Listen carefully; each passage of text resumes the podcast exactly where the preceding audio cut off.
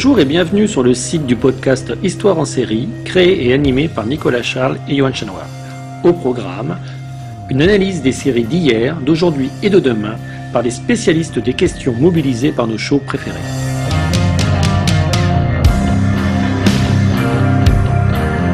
Histoire en série, c'est le podcast qui met en relation histoire, sciences humaines et séries.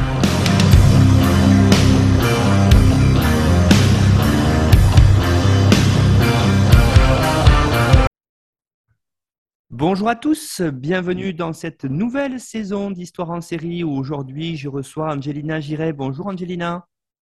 Bonjour Nicolas, bonjour à tous. Alors, on va se retrouver aujourd'hui pour parler d'une série hein, sur le monde britannique. Mais avant ça, avant de spoiler la série et de euh, d'en parler plus en détail, comme on le fait dans maintenant plus de 200 numéros d'Histoire en série, euh, Angelina, je vais vous présenter. Vous êtes doctorante contractuelle en première année à Normandie Université sous la direction de Myriam Boussaba Bravard, votre domaine, c'est la civilisation britannique et le titre de votre thèse est le suivant Les femmes britanniques nées en Inde entre 1835 et 1915, épouses impérialistes et migrantes. Vous avez euh, fait aussi quelques petites publications et la, la dernière en date, c'est la participation à un ouvrage collectif sous la direction d'Emmanuel Sauvage, Les voyageurs face aux langues, apprentissage, expérience, transmission, qui est paru à Paris aux éditions Kimé en 2020. Donc on va, vous l'avez compris, chers auditeurs et auditrices, aujourd'hui évoquer ce monde britannique, ce monde britannique en relation avec cet empire colonial, hein, ces, Indes, cet empire des Indes, justement. On a déjà fait plusieurs émissions dessus. Je vous renvoie d'ailleurs euh, à ce qu'on a pu euh, enregistrer, notamment avec Paul Verret. Vous allez sur notre site internet histoireensérie.com. Vous avez la présentation de toutes les émissions depuis le début avec chaque à chaque fois le lien pour les écouter euh, sur euh, les plateformes de podcast et sur YouTube notamment. Donc, pour commencer, comme c'est la tradition, Angelina, je vais vous demander, est-ce que vous pourriez nous présenter cette série et en faire le synopsis? Bien sûr. Alors, euh, The Jewel in the Crown, ou Le joyau de la couronne, est une série de, 14 épisodes créée par Ken Taylor et inspirée de l'œuvre de Paul Scott, une saga littéraire euh, de quatre volumes qui s'appelle euh, The Raj Quartet, qui est sortie entre 1965 et 1975. avant d'en dire plus, on pourrait tout de suite parler de ce titre, le joyau de la couronne, car c'était en fait le surnom historique de l'Inde britannique. Le joyau, car c'est la colonie indienne qui a permis au Royaume-Uni d'asseoir son statut de puissance coloniale mondiale, mais aussi parce que l'Inde comptait euh, de nombreuses ressources et, déjà une grande population euh, euh, à l'époque du début du Raj. ce mot, Raj, se traduit par règne, c'est un mot hindi, donc on parle ici bien sûr du, règne britannique en Inde. La série explique d'ailleurs très bien euh, cette expression de, joyau de la couronne euh, grâce à un tableau. Euh, on y voit le joyau donc, qui est offert, un joyau qui est offert à la reine Victoria. donc on, voit que on pourrait penser que c'est ce joyau dont on parle, mais c'est en fait une allégorie. Et, et le joyau, c'est bien sûr l'Inde. de manière plus, actuelle, euh, on peut penser en ce moment euh, au Kohinoor, euh, donc ce fameux joyau indien qui fait, qui fait polémique car il est réclamé par l'Inde, mais il est pour le moment sur la couronne de la reine consort, si, si, je ne me trompe pas, et il avait en fait été confisqué par les Britanniques. revenons sur la série. Euh, la saga euh, du joyau de la couronne a tout d'abord été un succès littéraire, le plus grand euh, pour Paul Scott, mais aussi un, succès télévisuel diffusé en 1984 sur ITV, grande chaîne privée britannique, et ensuite en 1987 sur TF1. La série a été multi-récompensée au BAFTA en 1985 et la date de, la sortie de la série, 1984, est importante car elle s'inscrit dans cette décennie 80 Et que ce soit en termes historiographiques euh, qu'en termes télévisuels, c'est le moment où on commence à étudier l'histoire du rage sous différents prismes. Euh, celui de l'étude des femmes, hein, pour n'en citer qu'un et pour rester euh, dans mon domaine.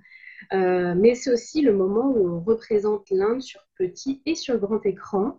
Avant la sortie de, de Jewel in the Crown, on a aussi cinéma, donc on a Gandhi qui sort en 82 Heat and Dust qui sort en 1983.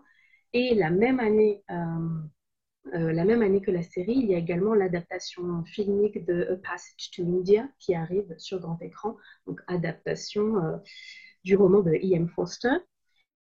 En termes de réception, on a alors un accueil très positif. Euh, je l'ai dit, la série a été euh, multi-récompensée. Donc, euh, c'est vrai qu'on a peu de, diversité dans les personnages, mais Paul Scott, l'écrivain de la saga littéraire, a vécu en Inde et, est allé lui-même en, tant que militaire. Cela explique, ce cercle restreint, mais bien dépeint. on peut regretter l'absence de, femmes anglo-indiennes, femmes britanniques mais nées et élevées en Inde, euh, absence que l'on peut retrouver euh, dans la littérature académique euh, notamment. Malgré cela, l'originalité de la série, c'est de représenter les toutes dernières années du Raj, la présence britannique en Inde datant de 1857 et la série nous situe entre 1942 et 1947 jusqu'à l'indépendance.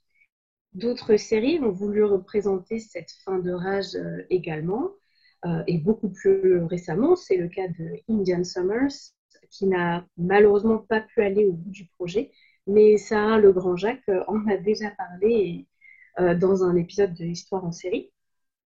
Côté grand écran, on a eu aussi dernièrement, en 2017, le film Le dernier vice-roi des Indes, qui a représenté les derniers instants du rage britannique.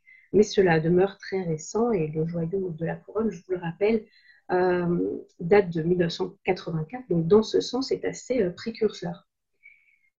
Avant d'aborder les grands thèmes de la série, parlons des personnages, et ceux-ci sont nombreux. Euh, en 1942, la Britannique Daphne Manners arrive en Inde pour être infirmière et elle rencontre Harry Kumar, un Indien, du moins un homme d'apparence indienne, mais qui s'identifie comme anglais en raison de l'éducation qu'il a reçue.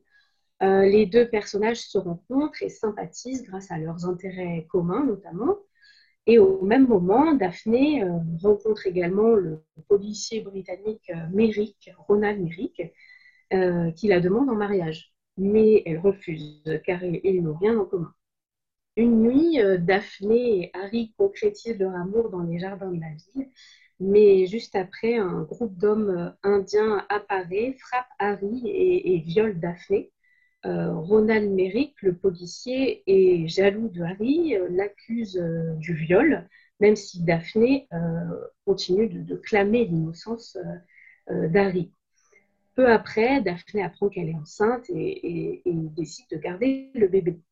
Elle meurt en couche et le bébé métis est pris en charge par sa tante Ethel Manners. Les voisins de cette sont la famille Layton, euh, composée euh, principalement de trois femmes, Millie ou Mildred, la mère, et ses deux filles, Sarah et Suzanne. Elles rencontrent euh, Merrick et nous suivons leurs histoires dont l'avenir va finalement s'entremêler.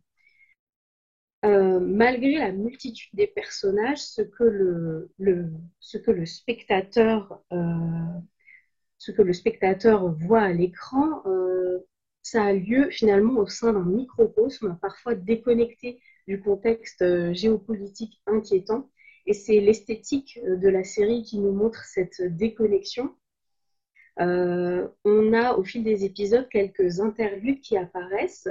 nous sommes coupés finalement de l'action en cours par des images d'archives. Et ces images d'archives nous montrent les tensions de la, de la Seconde Guerre mondiale, les tensions en Asie et en Inde, plus, localement, avec euh, des révolutions. Or, cela contraste vraiment totalement avec les situations filmées euh, de cette vie impériale qui paraît douce, euh, une vie où l'on vit, on parle, on boit du thé, mais finalement la situation les rattrape euh, toujours, cette situation euh, globale euh, plus violente, et on va le voir dans un instant. Alors justement, Angelina, c'est intéressant de toutes les thématiques que vous évoquez ici euh, à travers cette série parce que ça va nous permettre de, découvrir hein, ce, monde indien. C'est vrai que euh, on l'a peu évoqué quand même dans les séries, on l'a évoqué aujourd'hui, mais on a évoqué aussi avec euh, Paul Verlaine notamment la partition de l'Inde en 1947 et donc bien sûr le, fait qu'elle ait quitté hein, la, la, couronne britannique, l'indépendance de 47, mais on a peu évoqué cette société. Alors on l'a évoqué un tout petit peu euh, c'était dans les premiers épisodes d'Histoire en série, il y a trois ans déjà, avec Sarah Legrand-Jacques, où on avait fait justement une série qui euh, montrait cette société coloniale en vacances, on va dire estivales, dans les montagnes euh, du nord de l'Inde. On, le voit un petit peu, c'est intéressant. Alors j'aimerais en plus être spécialiste de cette histoire de, féminité, de, société coloniale, qu'on rentre là-dedans. Et, et peut-être la première question que je pourrais vous poser, c'est autour de la question de la race, puisque on le sait, hein, toutes les, euh, les sociétés coloniales, à partir du 19e siècle, sont composées par des Européens qui arrivent euh, dans une colonie et donc ces colons s'installent euh, et, et c'est d'ailleurs, au nom de ce qui est très répandu à l'époque, de la supériorité bien sûr de la race blanche, de ne pas se mélanger avec les élites même locales. Alors qu'est-ce qu'il en est à travers cette série pour l'Inde? Oui, historiquement, dès le début du, du Raj en 1857, de plus en plus de femmes britanniques viennent, euh, viennent en Inde pour épouser des militaires et autres fonctionnaires coloniaux. Et toute cette migration est bien sûr encouragée pour éviter qu'il y ait des familles mixtes et délimiter euh, finalement une frontière entre les Britanniques et les Indiens sans jamais euh, qu'ils ne se mélangent. Euh, d'ailleurs, ils ne se mélangent pas du tout et on le voit dès le premier épisode quand Daphné, euh, lors d'un événement, lors d'une cérémonie, croise des connaissances, euh, des connaissances du, travail et, du club, donc des Britanniques. elle croise en même temps Harry, qui décide de rester en retrait et qui est en arrière-plan. Et on voit qu'elle est au milieu de, de ces deux groupes, donc du groupe britannique et de Harry, et elle doit, elle doit choisir. Euh, elle ne peut pas euh, les présenter et discuter finalement euh, tous ensemble. les Indiens, d'ailleurs, ne sont que des personnages de seconde zone dans la série et ils n'ont pas vraiment de voix. on ne les entend pas parler de leur avenir, de l'avenir de leur pays, sauf à la toute fin, vraiment, quand euh, le Nawab et son fils Kassim parlent de, la partition. En, termes de visibilité, euh, c'est similaire. Nous voyons quelques Indiens s'exprimer, mais seulement ceux de la haute caste, et le reste ne sont euh, que des domestiques. D'ailleurs, Sarah Layton le fait remarquer et, dit qu'elle ne sait pas se comporter avec les Indiens, car les seuls qu'elle ait jamais rencontrés sont des domestiques. Euh, elle, le dit alors qu'elle se prépare à aller à, une fête où des, Indiens de, la haute caste seront présents. Cette interdiction tacite de se mélanger, Kumar et Daphné euh, la transgressent. Ce qui les rapproche, c'est aussi ce qui les rapprochera dans une moindre mesure Cassim et Sarah Layton. Euh, par la suite, finalement, ces quatre personnages ne trouvent pas leur dans ce schéma colonial qui est complexe, mais aussi borné et fait de, beaucoup de, non-dits. Donc, par deux fois, euh, donc on a deux couples, je dirais, donc le couple amoureux Daphné et, Harry, et ensuite euh, les amis Sarah et Cassim. Par deux fois, ils se rapprochent, mais à chaque fois, c'est le policier euh, Merrick, Ronald Merrick, euh, qui ne qui ne supportent pas ce rapprochement. Et on a un parallélisme à l'écran. À chaque fois, c'est lors d'une fête que Merrick se sent de trop et s'interpose physiquement entre l'homme indien qui, qui, est là, donc Kassim ou Harry Kumar, et la femme britannique qu'il convoite, Daphné, ou ensuite euh, Sarah Layton. Cette séparation euh, physique euh, qu'il crée s'avère inutile et Daphné et Kumar plus particulièrement ne peuvent que voir leurs points communs. Il y a une réelle connexion entre eux et cette connexion n'existe pas entre, entre Daphné euh, et Merrick.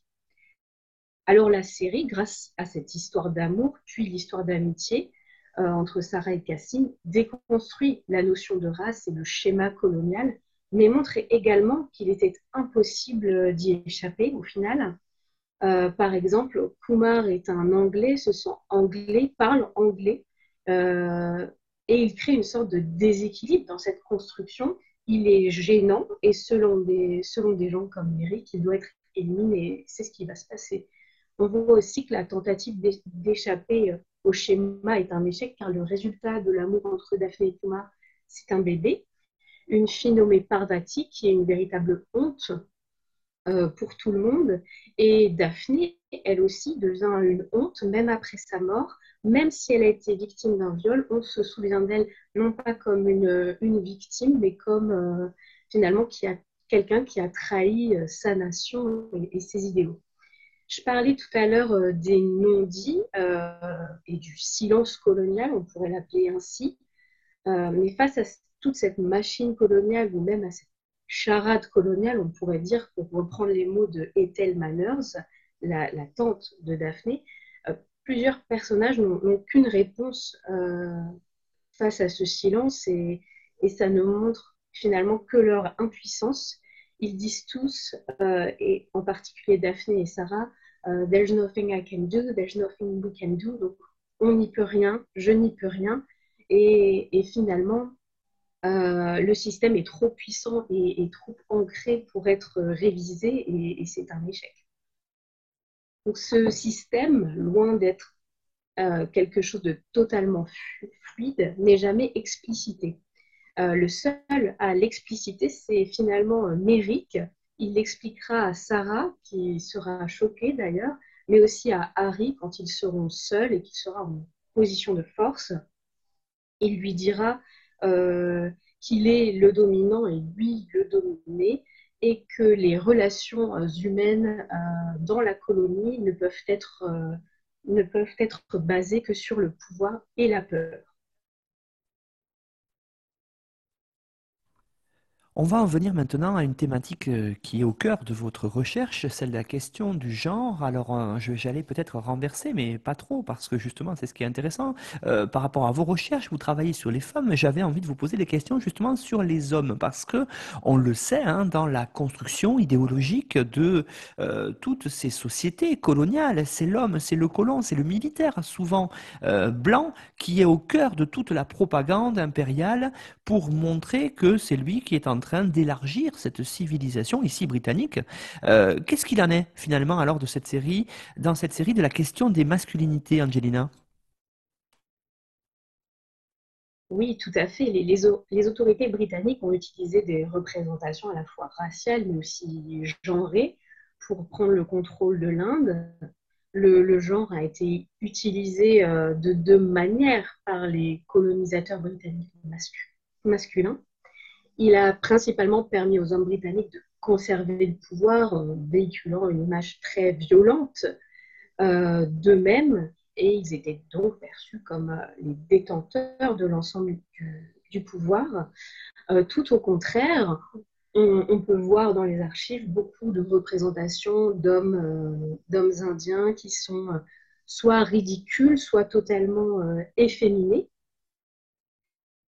ainsi, l'homme britannique est montré comme fort, violent pour imposer l'empire et, sa domination, tant au niveau racial euh, euh, que du genre. Et ce contexte théorique est révélateur en ce qui concerne la relation euh, entre le policier britannique, donc Ronald Merrick, et l'homme d'apparence indienne, Harry Kumar. D'ailleurs, avec Merrick, on a tout à fait ça, cette image de l'homme violent, on le voit quasiment jamais sans son bâton. On dirait qu'il est toujours prêt euh, à, frapper euh, finalement. Et il est le seul, euh, le seul homme militaire ou homme britannique à être toujours représenté avec ce bâton. On, ne voit pas d'autres hommes britanniques comme cela. ce qui rend la relation entre les deux hommes encore plus complexe, c'est c'est cette idée d'attraction et de répulsion euh, simultanée. Euh, finalement, Merrick, il est pris au piège dans, un paradoxe colonial. Euh, Omi Baba, dans sa théorie du discours colonial décrit ce mélange complexe d'attraction et de répulsion qui caractérise la, la relation entre colonisateur et colonisé. Ce n'est pas particulier à l'Inde, ça se retrouve dans, dans plusieurs autres colonies et cette relation s'observe vraiment dans la relation entre Merrick et Kumar. Euh, Merrick tente de repousser euh, Kumar euh, comme il tente de couvrir euh, son homosexualité pour continuer à, jouer son rôle de chef viril de la police. Mais son attirance sexuelle pour Kumar et les hommes en général euh, est vraiment perceptible euh, dès le deuxième épisode d'ailleurs, lorsqu'il commence à interroger Kumar en l'accusant ouvertement du viol de Daphné, il le touche, euh, l'oblige à, se mettre nu et le bat. Euh, et plus tard dans la série, on le voit aussi très proche de son domestique indien.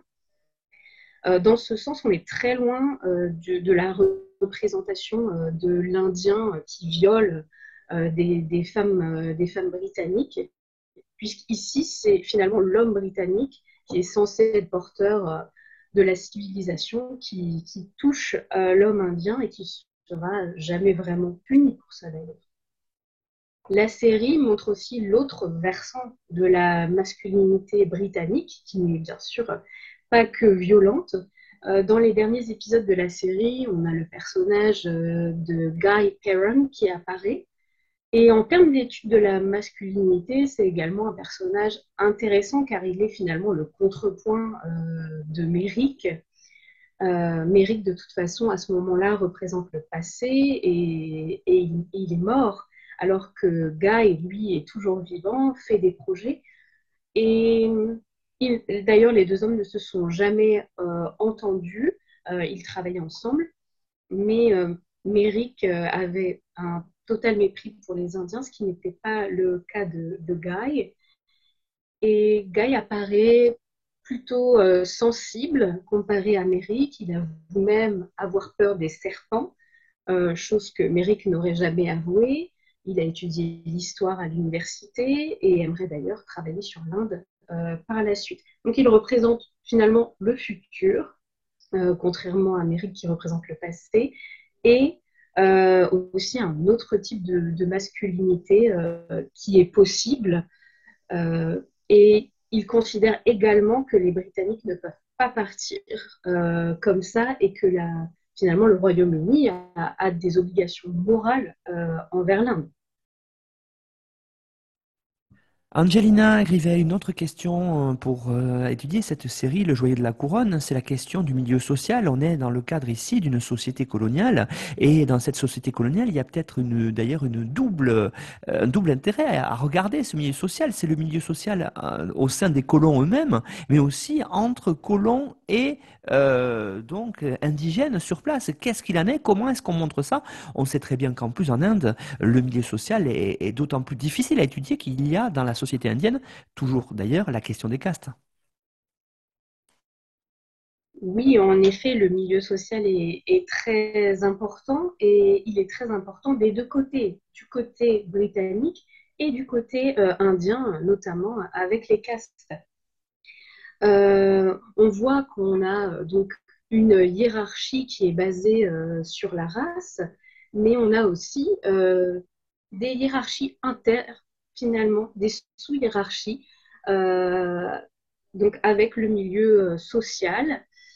Euh, par exemple, même si Méric semble avoir l'ascendant sur ce système, euh, cette hiérarchie coloniale, sur ce système, toute cette hiérarchie, car c'est un homme, un homme blanc, il est lui aussi victime euh, de cette hiérarchie car il vient des, classes populaires. C'est un élément qui malgré ses différentes euh, promotions, le poursuivra et fera qu'il sera toujours euh, un homme dans une position ambiguë. Il est fier à certains moments car il rappelle lui-même son milieu social et il montre son ascension, mais ce que l'on retient, c'est surtout sa frustration qui ne le quittera jamais. La, la relation donc entre les hommes et les femmes est aussi soumise au milieu social et, c'est aussi quelque chose qui envenimera la, la relation entre Merrick et Kumar, car dès le premier épisode, le téléspectateur est informé à plusieurs reprises du parcours des deux hommes. Kumar, qui est journaliste, qui a étudié à Chillingborough, qui est réputé pour être l'une des meilleures écoles d'Angleterre, et au contraire, Merrick est un garçon de l'école publique. Euh, et ça aussi, s'est répété tout au long de, la série. Donc, épisode après épisode, euh, il tente de gravir l'échelle sociale par son travail acharné, mais aussi par ses fiançailles potentielles avec Lady Manners, euh, Daphne Manners, donc, et son amitié avec la famille euh, Layton aussi. Néanmoins, tout le monde remarque son origine sociale à travers son parler, son comportement, et dans le quatrième épisode, par exemple, Mildred Layton, donc la mère, euh, dit qu'on voit très bien euh, d'où il vient et il est toujours mis à mal finalement par les autres Britanniques euh, de la station où il vit. Et à chaque rassemblement, il n'est pas vraiment à sa place, il ne trouve pas sa place dans ce monde de privilégiés, même s'il est entouré de Britanniques. Il n'a pas les codes, et finalement les seuls qu'il connaisse, ce sont les codes de la colonie, les codes quand il est entouré d'Indiens. Euh, on va prendre l'exemple d'une fête, euh, une fête durant laquelle Merrick s'éclipse pour fumer. Il préfère donc fuir euh, ce rassemblement. Et aussi pendant cette fête, une, tante de la famille Layton, Fanny, cherche une boîte.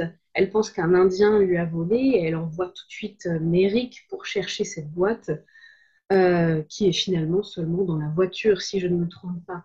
Donc, elle envoie euh, Merrick puisque euh, son statut, finalement, euh, son statut social, donc sa classe sociale inférieure, ne le, ne, relègue qu'à ce, voilà, un statut finalement lui aussi un peu subalterne. Donc, ce personnage de Merrick est finalement complexe puisqu'il est pris en étau entre toutes ces contraintes coloniales, donc de race, de milieu social, et en quelque sorte, il essaie de compenser son milieu social modeste par une adhérence totale euh, au système colonial, qui est une ouverture pour lui, un moyen de s'élever.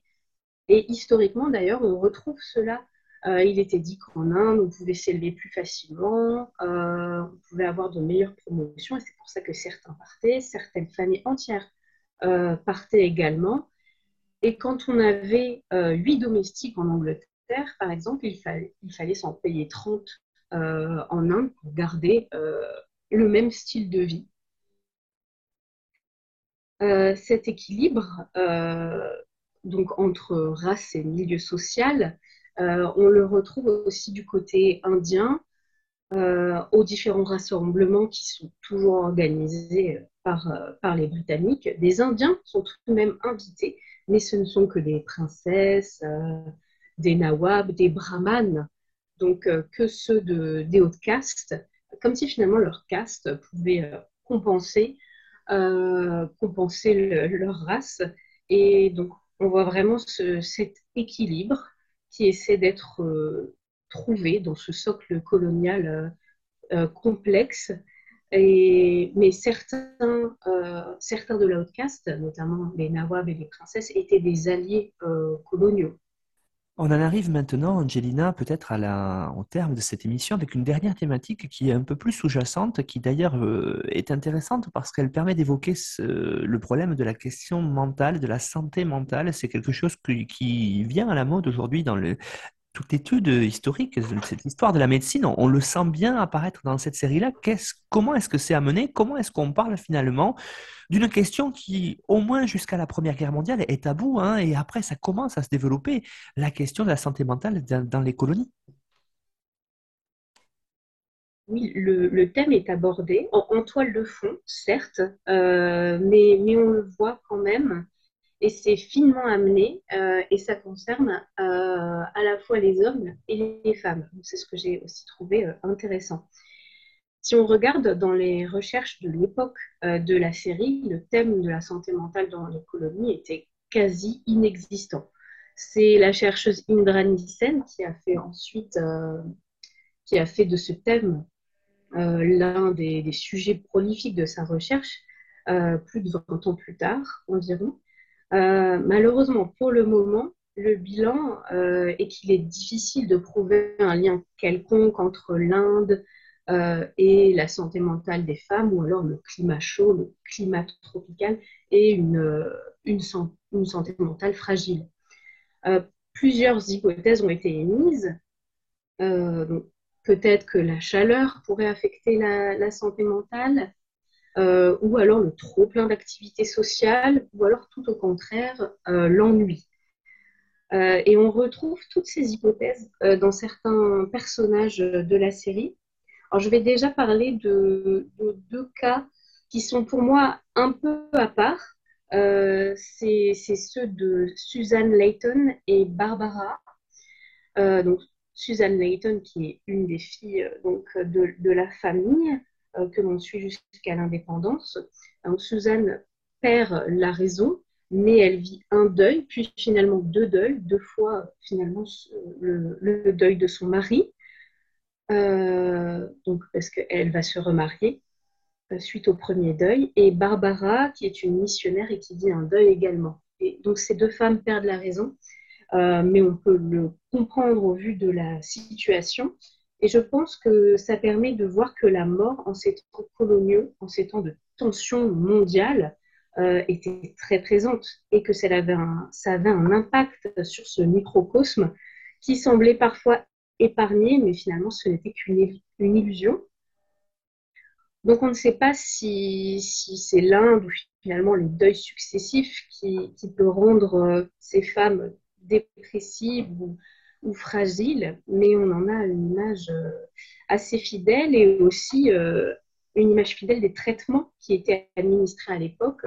Euh, souvent, on les enfermait, tout simplement.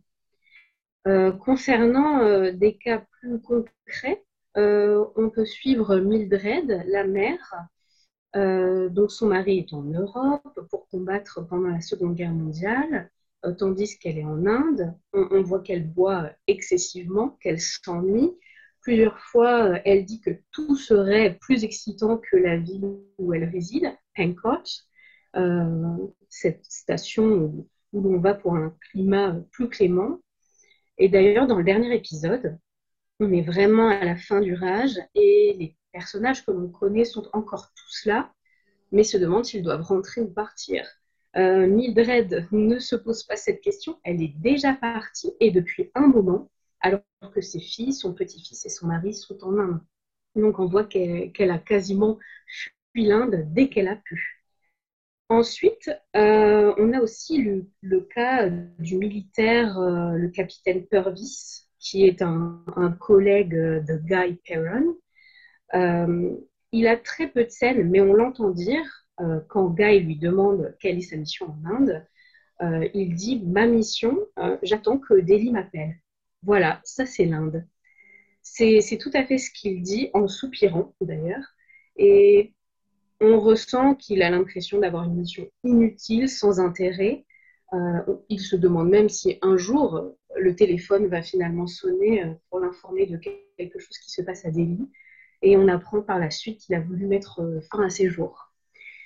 Euh, la série est vraiment précurseur euh, dans ce sens, euh, oui, dans ce sens, car elle aborde ce thème que la recherche n'a encore finalement que très peu abordé. En conclusion sur la série Le joyau de la couronne, qu'est-ce que nos auditeurs et auditrices, Angelina, doivent finalement retenir sur cette série? Vous l'avez dit, qui date d'il y a quelques années, mais qui garde vraiment un certain intérêt. Oui, elle garde vraiment un, intérêt. On peut, euh, on peut la, regarder euh, pour le plaisir, mais aussi à, la lumière euh, même du, contexte, du contexte actuel. et je pense que c'est une série qui a tenté vraiment de, déconstruire tout ce qui était, tout ce qui était l'entreprise coloniale. a parfois échoué sur certains aspects, mais mais s'avère quand même très intéressante en ce qui concerne donc ce qu'on appellerait les soft powers, donc tout ce qui était mis en place euh, pour s'imposer de manière euh, culturelle notamment euh, et pas forcément au niveau militaire. Donc l'étude de ces soft powers est, très importante et très intéressante dans cette série. Angelina Giret, merci beaucoup pour l'étude du joyau de la couronne. Alors, vous avez fourni une bibliographie indicative, comme tous les intervenants et intervenantes du podcast, que l'on retrouve sur notre site internet histoireensérie.com à la page de l'émission. Et donc, euh, les auditeurs peuvent s'y rendre et aller peut-être compléter leurs connaissances à la fois sur l'Inde britannique et sur la société coloniale telle que vous nous l'avez présentée dans l'émission. Vous avez aussi rappelé euh, qu'on a déjà fait des émissions dessus, notamment avec Sarah Legrand-Jacques sur Indian Summer. Je renvoie là aussi, je l'ai dit euh, tout à l'heure, les auditeurs et auditrices vers notre site internet pour retrouver l'émission et aller l'écouter, euh, ce qui permettra, à mon avis, entre vos deux points de vue, d'avoir euh, une étude relativement intéressante et complète de la société indienne vue à travers les séries. Merci beaucoup, Angelina. Alors n'oubliez pas, hein, si vous voulez suivre notre actualité, parce qu'elle va être riche durant cette année, la fin de l'année 2022 et surtout en 2023, avec l'organisation de colloques et de journées d'études consacrées aux séries ou Histoire en série et partenaires. On y reviendra dessus. Suivez notre actualité sur les réseaux sociaux, le groupe Facebook, hein, et puis euh, notre euh, fil Twitter, at Histoire Série. N'hésitez pas, abonnez-vous et vous saurez tout ce qui se passe dans le podcast. Merci beaucoup, Angelina. Et puis à bientôt, j'espère, pour une nouvelle série sur le monde britannique. Merci, Nicolas. À bientôt.